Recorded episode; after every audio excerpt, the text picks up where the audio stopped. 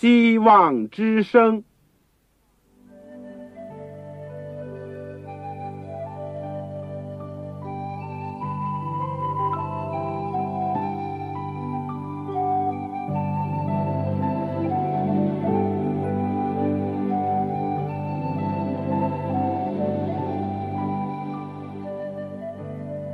各位听众朋友，各位弟兄姐妹，欢迎您收听信徒培训这个节目。教会的兴旺，不单表现为人数众多，更要求教友的素质好。为了使教会真正达到人丁兴旺，又灵性健壮，希望之声特别为广大的信徒制作了信徒培训这个节目，满足主内同工同道的需要。信徒培训由黄牧师主讲，将有多种课程推出，欢迎弟兄姐妹们踊跃参加。下面我们就把节目时间交给黄牧师。各位亲爱的弟兄姐妹，各位组内的同工同道，你们好，我是旺草。谢谢你们收听我们信徒培训的节目。我们也很感谢主，在过去的岁月里面，有不少弟兄姐妹。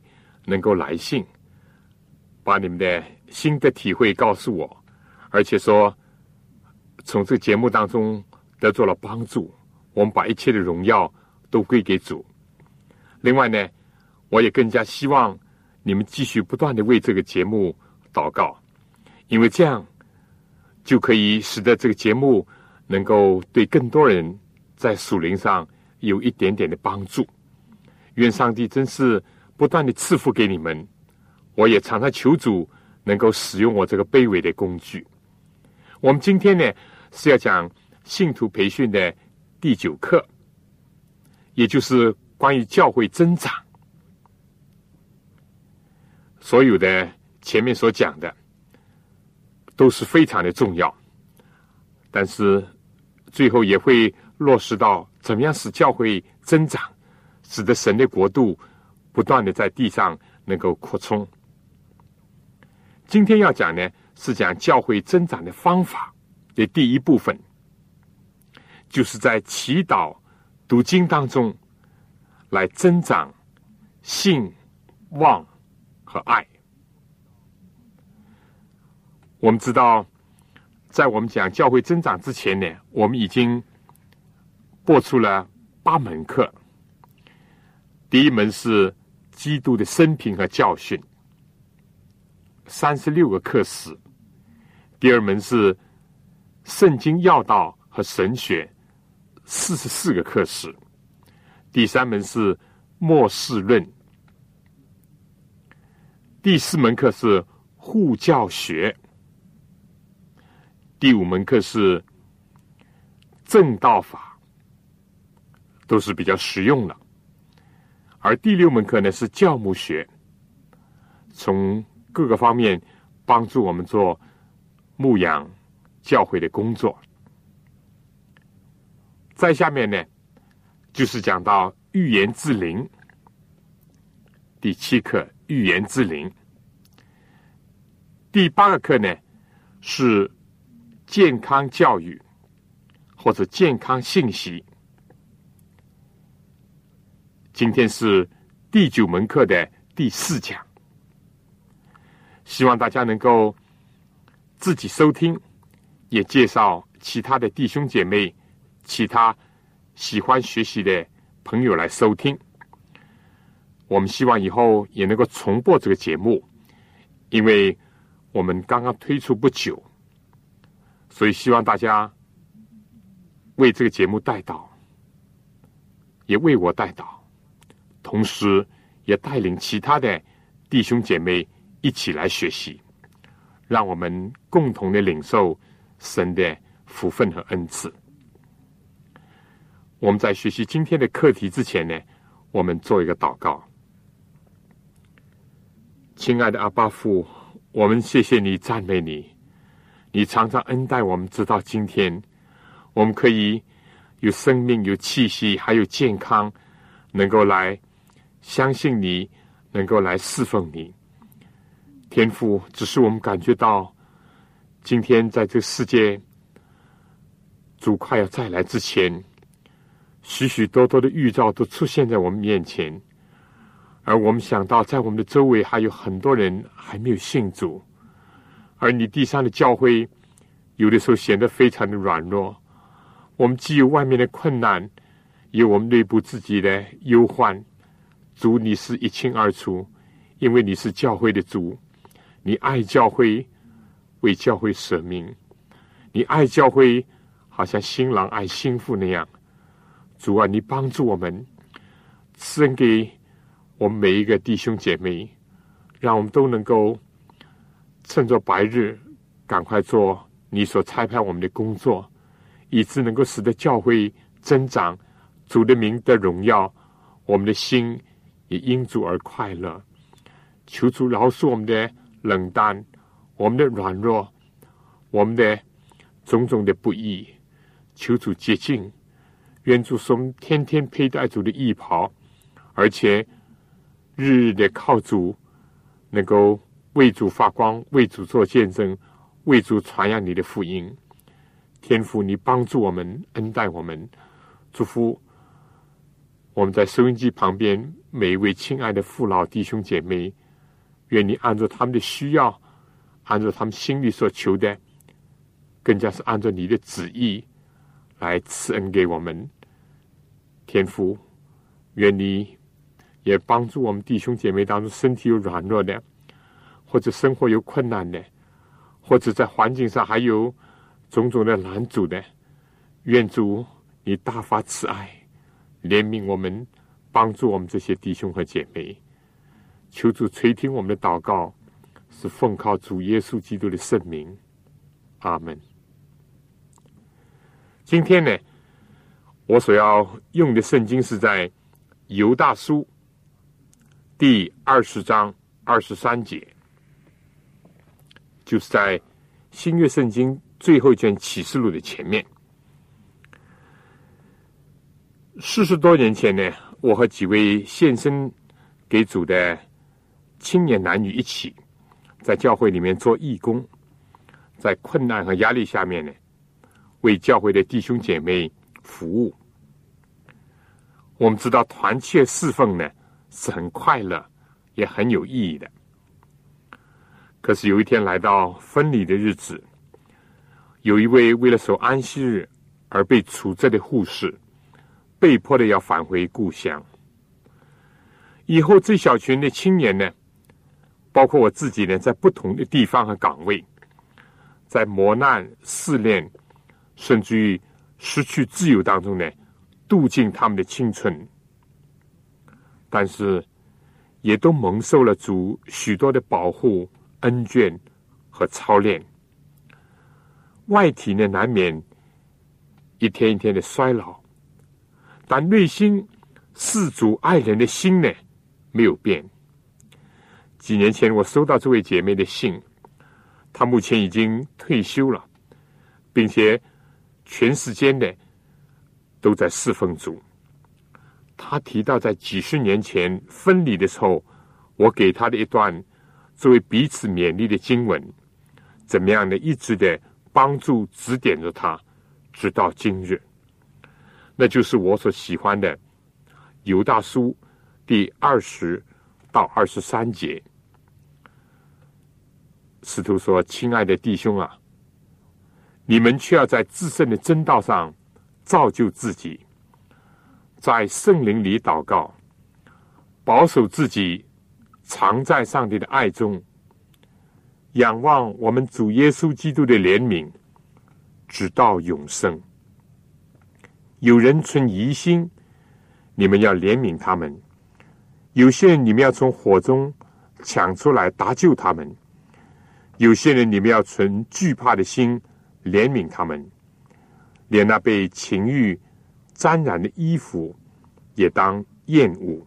在谈到教会增长的方法当中呢，我们首先想到的不是计划、节目，或者是经济，或者是现代的传播的工具，以及近代的管理的方法。我们说，所有这些呢，都有他们的作用和地位。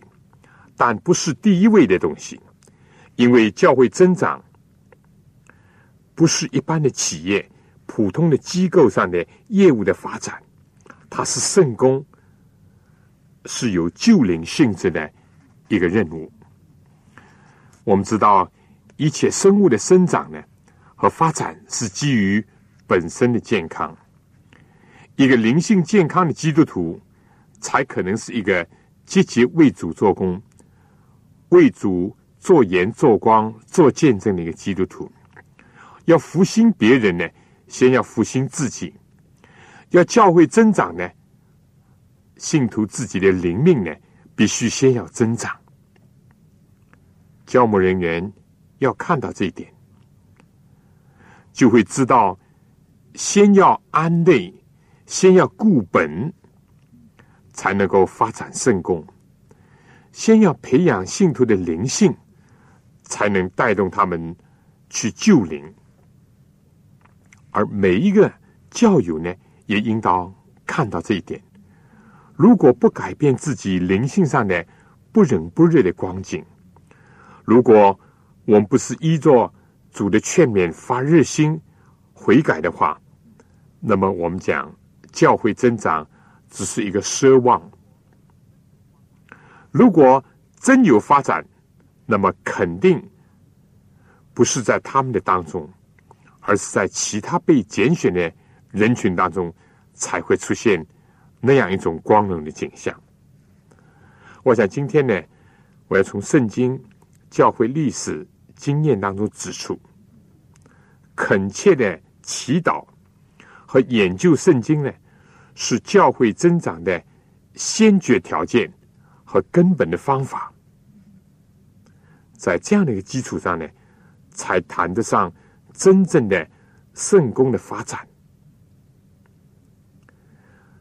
所以，我们第一段要学习的就是教会增长的方法之一——恳切祷告。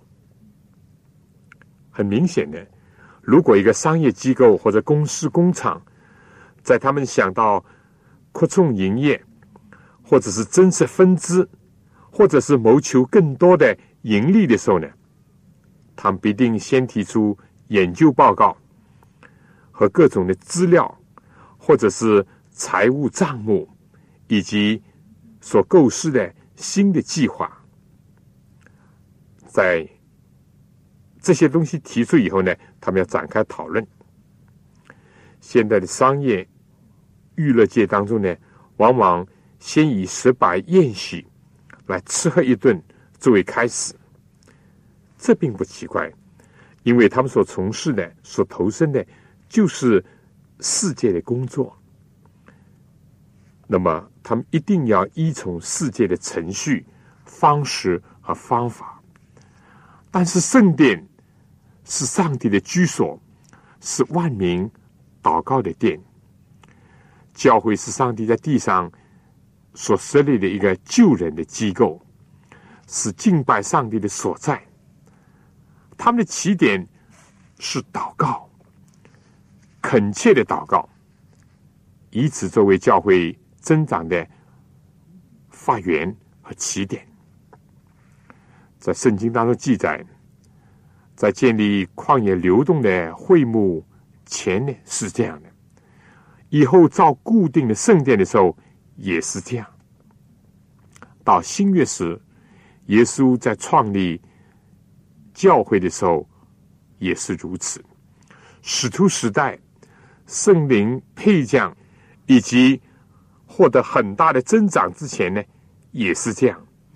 而且，不论作为领袖、个人，或者是作为教会的全体呢，都依循这一点，并且呢，也证实了。祈祷在教会增长上的一个重要性。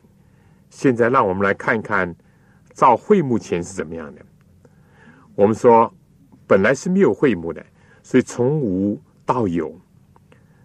本来是个别的敬拜上帝，现在要集体的一起来礼拜以及从事上帝。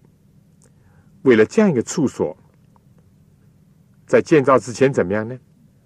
我们说，当时的这个会幕呢，在今天说呢，也就是指建立教会，或者是使教会发展的一个象征。当时的事情是这样告诉我们：祷告是在建造之先。出埃及记三十五章到四十章记载摩西领导百姓造会幕和其中各种物件的情况。但是在二十五到三十一章呢，先详细的记载了上帝怎么样指示摩西造圣所以及圣所里面的各样的东西，怎么样造了，用什么材料等等。但在这之前的二十四章呢，圣经说，耶和华对摩西说：“你和亚伦、拿达、亚比户。”并以色列长老中的七十人都要上到我这里，远远的下拜，唯独你可以亲近耶和华。是第一到第二节。于是摩西他哥哥亚伦以及两位助手，并以色列长老中的七十个人都上了山。他们固然在山上呢，又吃又喝，但圣经记载，他们看见。以色列的上帝，他脚下呢，仿佛有平铺的蓝宝石，好像天色明净。他的手呢，不加害在以色列的尊者身上。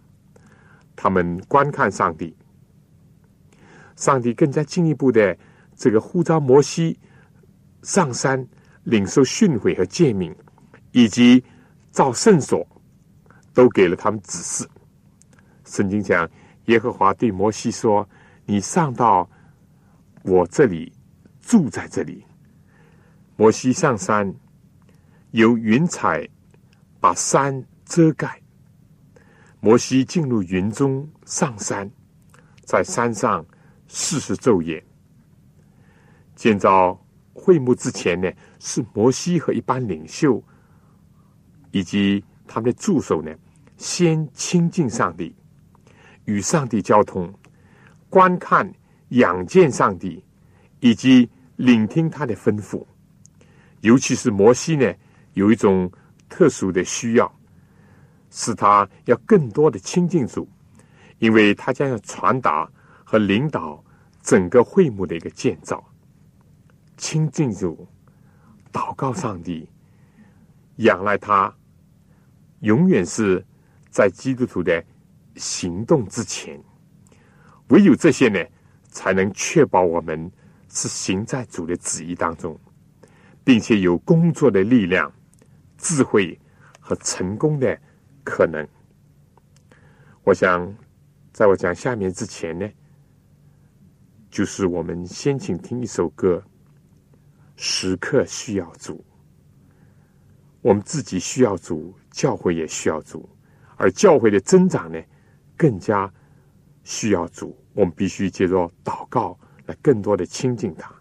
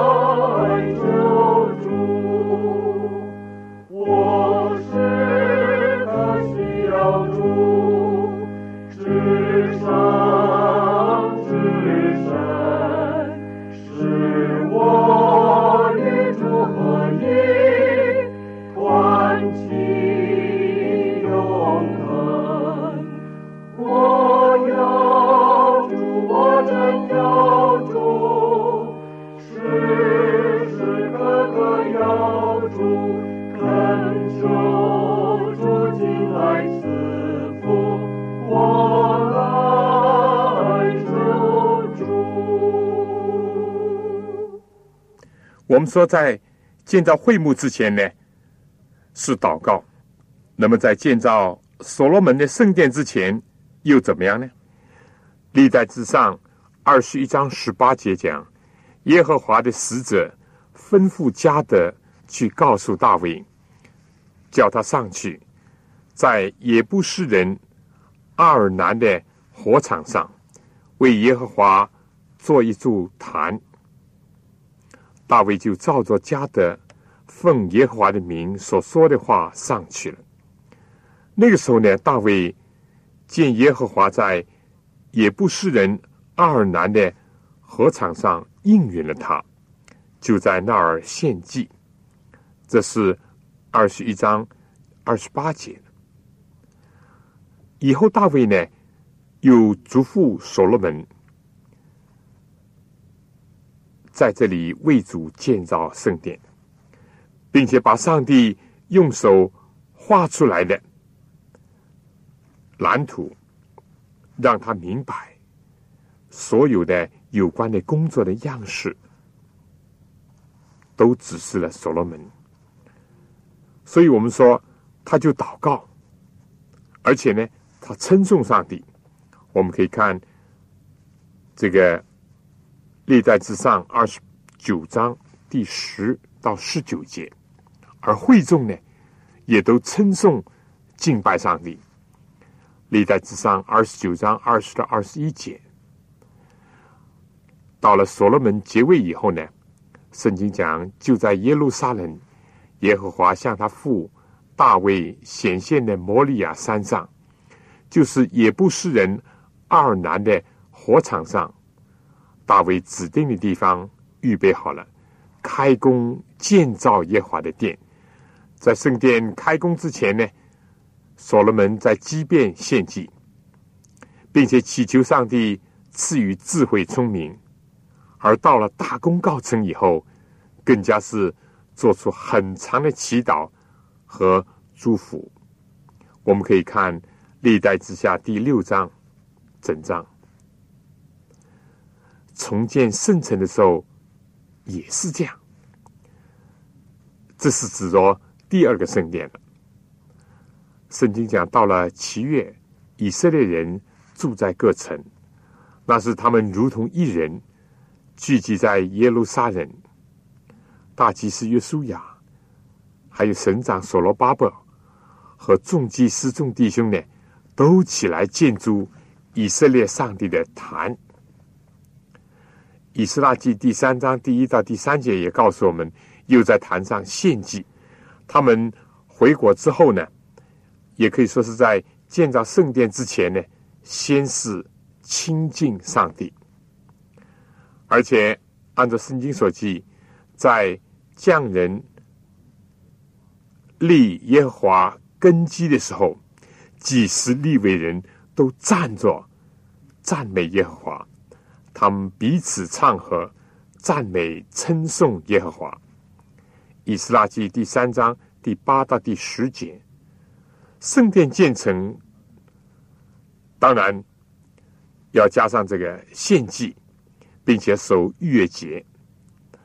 而圣经就记载呢，他们欢欢喜喜的守除教节七日。而后期的领袖就是文士以斯拉。在归回故土以后呢，就进一步的巩固发展圣殿。当时呢，圣经说亚哈瓦河也宣告禁食，为要在我们上帝面前刻苦己心。以斯拉说呢，我们禁食祈求我们的上帝，他就应允了我们。以斯拉第八章二十一、二十三以后呢？这些从贝鲁归回的人，也就再一次的献祭亲近上帝。以斯拉第八章三十五、三十六节，并且为着以色列民众的问题呢，恳切的祈祷认罪。以斯拉记第九章第五节到第十章第一节，据尼西米呢，我们说尽管他。出生在波斯的王宫，贵为王的九正，但是他最关心的是耶路撒冷，他的弟兄和几个人从犹大来，他最想知道的是耶路撒冷的光景。当他知道那里的困苦以后，他就坐下哭泣，悲哀了几天，在天上的上帝面前尽是祈祷。他说：“主啊，求你侧耳听你仆人的祈祷。”和喜爱敬畏你名众仆人的祈祷，大家可以看尼西米书第一章第一到十一节。而在亚达薛西王问他心里面有什么愁苦呢？他在回答王之前，圣经记载他先默祷天上的上帝，万王之王，然后呢，他才开口向地上的君王。陈述他的心情和要求，《尼西米记》第二章第四节。结果在第十一到十二节呢，这样说：尼西米蒙准到了耶路撒冷，在那儿住了三天。他说：“我夜间起来，有几个人也一同起来，但上帝使我心里要为耶路撒冷做什么事。”我并没有告诉人。当异族人参巴拉等以后呢，这个他们听到尼西米和犹太人要重新建造城墙，他们就感到又愤怒又讽刺他们。尼西米在这个时候呢，仍然是依靠祷告。第五章十九节，第六章十四节这样讲到：我们的上帝啊！求你垂听，因为我们被藐视。求你使我们的毁谤归于他们的头上。这样呢，我们就建造城墙，城墙就都联络高子一半。因为百姓专心工作，可以说尼西米的一生是随时随处。祷告的一生，我们可以看尼西米书第五章十九节，以及第六章十四节。在耶稣到世界上要建立新约教会，以取代旧约的圣殿和他的从事，以及这个取消立位支派的职责和以色列族的选民过渡之前呢？他除了像摩西一样有四十天之久，被圣灵引导进入旷野和天赋交通，共同商议救赎的大计。路加写道：“那是耶稣出去上山祷告，整夜祷告上帝。到了天亮，叫他的门徒来，就从他们中间挑选十二个人。”称他们为使徒，这是在路加福音第六章十二到十三节。新约教会的根基是主耶稣自己，而使徒呢是做注释，在选人派人之前，连主耶稣自己也以祈祷作为先行。而且我们如果参照马太的记载呢，是这样讲。耶稣走遍各城各乡，在会堂里教训人，宣讲天国的福音，又医治各样的病症。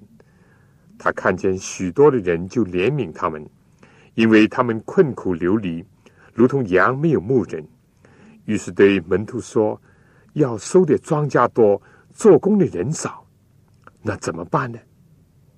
耶稣又紧接着吩咐说：“你们当求。”庄稼的主打发工人出去收他的庄稼，发展教会当然要出于爱心而去做工，但主耶稣自己十二个使徒，我们说远远不能满足需要，所以必须不忘记先求庄稼的主打发更多的人。去参与这个收割的工作。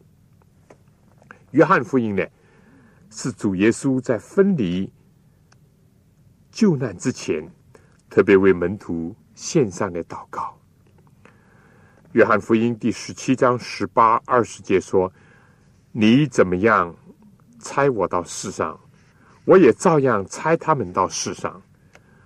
我不但为这些人祈求，也为那些因他们的话信我的人祈求。”主的祷告。甚至走在时代之前，他特别关怀一个没有知道自己的软弱和危险的彼得。耶稣说：“西门，撒旦想要得罪你们，好塞你们，像塞麦子一样。但我已经为你祈求，叫你不至于失去信心。你回头以后，要兼顾你的弟兄。”这是在路加福音二十二章三十一到三十二节，在主耶稣复活升天之前呢，圣经也这样记载：耶稣领他们到伯大尼的对面，就举手给他们祝福。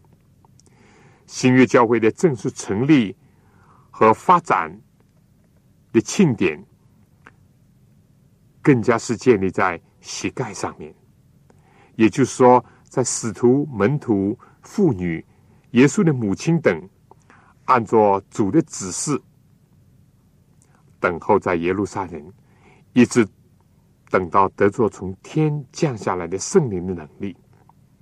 圣经说，他们都同心合意的横切祷告，有十天之久。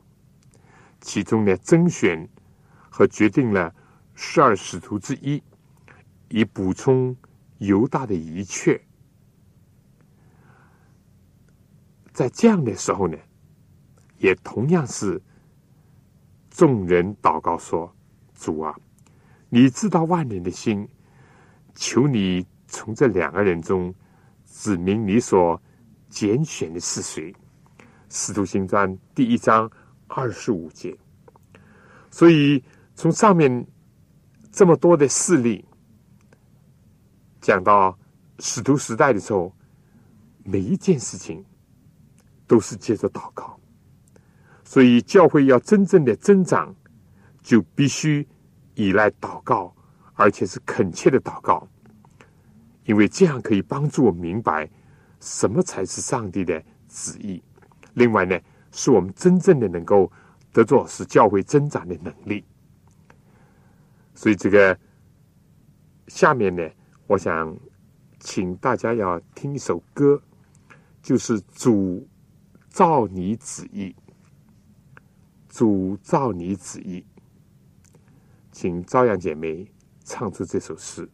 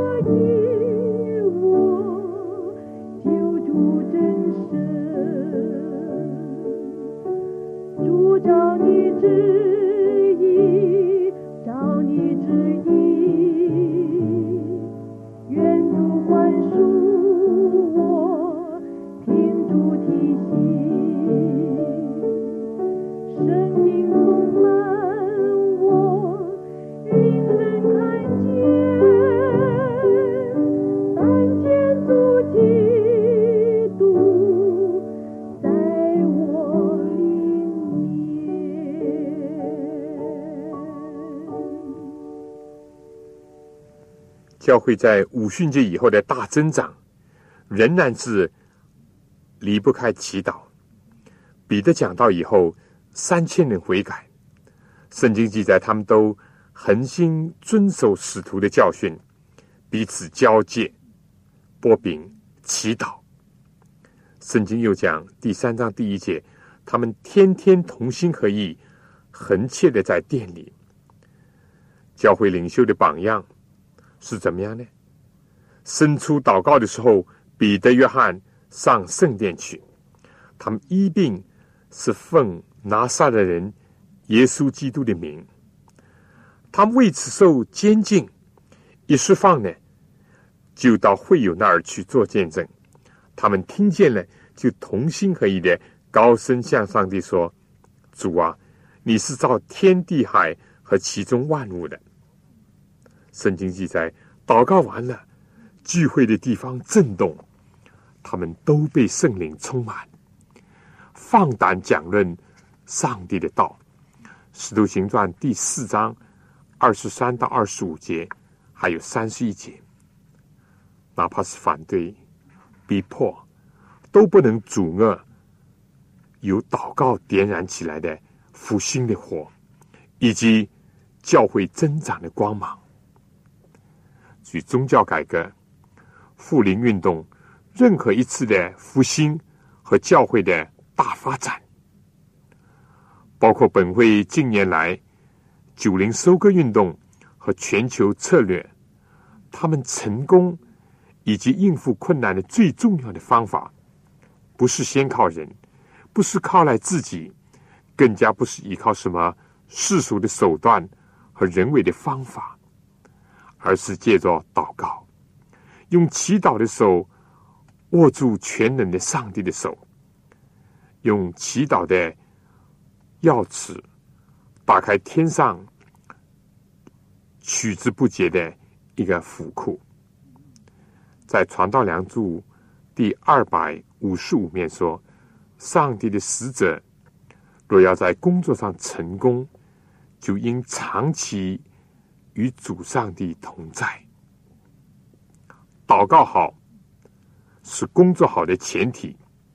这是马丁路德的一个经验。在他翻译圣经的最繁忙的时刻，他每天早上都用三四个小时祷告。在今天教会增长运动当中呢，更加需要祈祷的勇士。很有意思的。有一个在教会增长方面作为先驱以及专家的，在一九七六年呢，写了一本《你的教会能增长》，这就是彼得·华根的教授。他连续写了六本论祷告的书。很显然的，他看到祈祷在教会的增长当中的一个重要性。是以上我们讲了，教会增长第一部分的，也可以说是教会增长的一个重要的因素，就是祈祷。那么教会增长的方法之二呢，就是要查考、研究圣经。在讲这之前呢，我想请大家听一首歌，《用功成圣》。我们接着祷告和读经。能够更多的亲近主。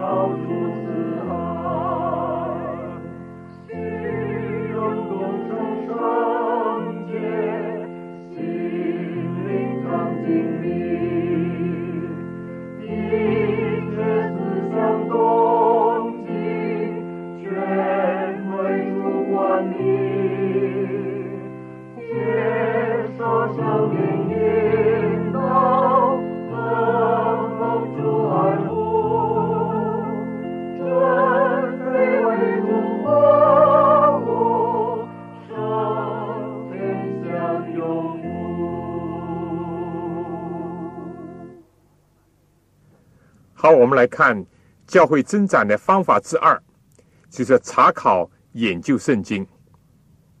有的时候呢，有些人一想到教会增长呢，就跑到福音书店去找一些这类的书刊，或者打听哪里有教会增长的研讨会啊，甚至有人呢去学习今天的商业或者是企业管理的方法，这些可能都会有一些帮助或者是启发。如果在不断的依靠和与上帝交通，也借着祷告，把我们的需要、把我们的计划、把我们的向往都告诉上帝，同时呢，也不断的借着上帝的圣言来领受他的教导，明白他的旨意的话呢，我们说，或者这些多少对我们有点帮助；否则的话呢，我们是舍本逐末。捡了芝麻丢了西瓜，因为教会增长是属灵的科学，是天国的事业。上帝和他的旨意以及能力呢，是一切的中心和前提。查考圣经和祷告呢，常常被比喻作是属灵的呼吸以及饮食。这个在个人的灵命的生长上呢，是不可或缺的。两件事，在这个基础上呢，刚刚能够使基督徒成为一个有力为主做工，而且是为主做见证的人。教会要增长、要发展呢，也是这样，因为教会就是各个基督徒的一个结合体。领受上帝的话，寻求他的心意，明白他的计划，这个才是教会。增长运动健康发展的一个保障和动力。如果我们仍然依着从旧月到新约，从造会幕、造圣殿到最后发展新约的教会的线索呢，我们就会发现和祷告平行的呢是领悟上帝的教导。用我们今天的话呢，就说要查考圣经，发现。明白上帝的旨意，这是非常重要的。摩西在山上四十昼夜与上帝交通，亲近主，结果呢就得到了造会幕的各项指示。大卫也是在祷告上帝当中呢得到了启示，有了建造圣殿的蓝图。以斯拉、尼西米和早期的所罗巴伯、约书亚时期呢，都有先知传达上帝的信息。我们从旧约当中可以看到哈该书、撒加利亚书这些先知怎么样呢？都得到意象或者得到启示。同样的，以斯拉宣读耶和华借摩西传给以色列人的律法书，这是在建造属灵的一个内在的圣殿的重要环节。当时看得见的物质的建筑，如果没有一般受教于上帝的话语的人做核心，就好像身体没有灵魂一样的虚浮。每一次真正的宗教复兴，都是伴随着对上帝话语的更深、更多的领受，都是上帝的真理的光的进一步的照耀，都是上帝的信息的再一次驱除了人心头的黑影，以及世上的反对的势力的结果。新约教会不能在一般只看到十字架的死亡，不看到复活的救主的人间建立起来。教会的发展增长呢，更加不可能从一群失望、怀疑、冷淡、各奔自己前程的早期的门徒当中产生。他们必须明白，从摩西和众先知。所指的那一位，就是那被钉但已经复活的基督，就是他们曾经跟随，现在又向他们显现的主。唯有往以马乌斯去的路上的门徒的经历，出现在一切信徒的心中，也就是这种经历。当时他们说，耶稣和我们说话。给我们讲解圣经的时候，我们的心岂不是火热吗？个人灵性只有经历了这个，才能复兴，而教会呢，也才会再生，才会复活。彼得虽然祷告，如果他不接受上帝的启示和圣灵的教导，不明白犹太人和外邦人的关系，早期教会的增长。怎么能够设想呢？圣公怎么能够往外邦人当中去发展呢？早期教会如果不了解上帝的旨意，不经过耶路撒冷大会的讨论研究，知道了各里的要求呢，无需加在外邦人身上，那么我相信使徒教会非但不能增长，反而要有分裂和倒退的可能。马丁路德的宗教改革，非但为平信徒带来了可供自己阅读的圣经的译本，从中呢更传出了被罗马教掩盖的福音的真理，就因信主耶稣的称为义的一种教导，而且呢，也教导了信徒每一位都有祭司的这个责分，而且呢。也传出了圣经唯有圣经才是信仰根据的这种教导，从而呢就迸发出一股巨大的洪流，冲刷了许多世纪留在信仰上的污泥浊水。圣经、上帝的话语的力量，就像原子能量被释放出来，使许多教会个人灵性得到了复兴。死气沉沉的教会得到了发展。卫斯理约翰所兴起的宗教复兴呢，也是基于对圣经真理的进一步的领会和遵行。他既是坚持信心的重要，也强调行为的不可轻忽的那一面。至于复临运动，很明显的，威廉·米勒尔等各国的领袖人物呢。就是由于他们专心竭力的查考研究预言，特别是大义里有关两千三百日圣所就必洁净的预言，从而掀起了一场波澜壮阔、影响深远的以北美做中心的普世的复兴运动和复临运动。在这个大失望以后。那么，更加是由于重新发现了天上的圣所，发现了安息日等等真理，以致形成了今天的渔民教会。同样，进入启示录十四章第六到十二节，就第三位天使信息的这个基础上呢，也要对各国、各族、各方、各民呢再说预言。他们得到了这样的指示呢。才有近年基督福临安息日会的继续发展的一个可能，也从而呢获得了一个主导思想。祈祷，我们说是教会增长的先行；研究真理呢，和圣经，以及明白它呢，是一种动力和后盾。凡出于上帝的话，没有一句不带着能力的。撒旦可以调集一切不利的因素、反叛攻击的力量，来阻止上帝的国度和真理的事业在地上发展。但上帝的圣言必打破一切的障碍，在善恶斗争当中创出一条条又新又活的路，在医治个人灵性软弱、教会的冷落上，查考和研究圣经，从主的话语当中重新得力呢，是一个方面；而另外一方面呢，我们说教会增长运动当中会出现的狂热现象呢。也必须要借着明白上帝的真理和旨意呢，去抑制或者去消除，因为过右也好，过左也好，都不是出于神。上帝的道是正路，不偏左右。狂热和冷淡，意图同归，都是危害和自信教会圣功发展，也是不利于信徒灵命的。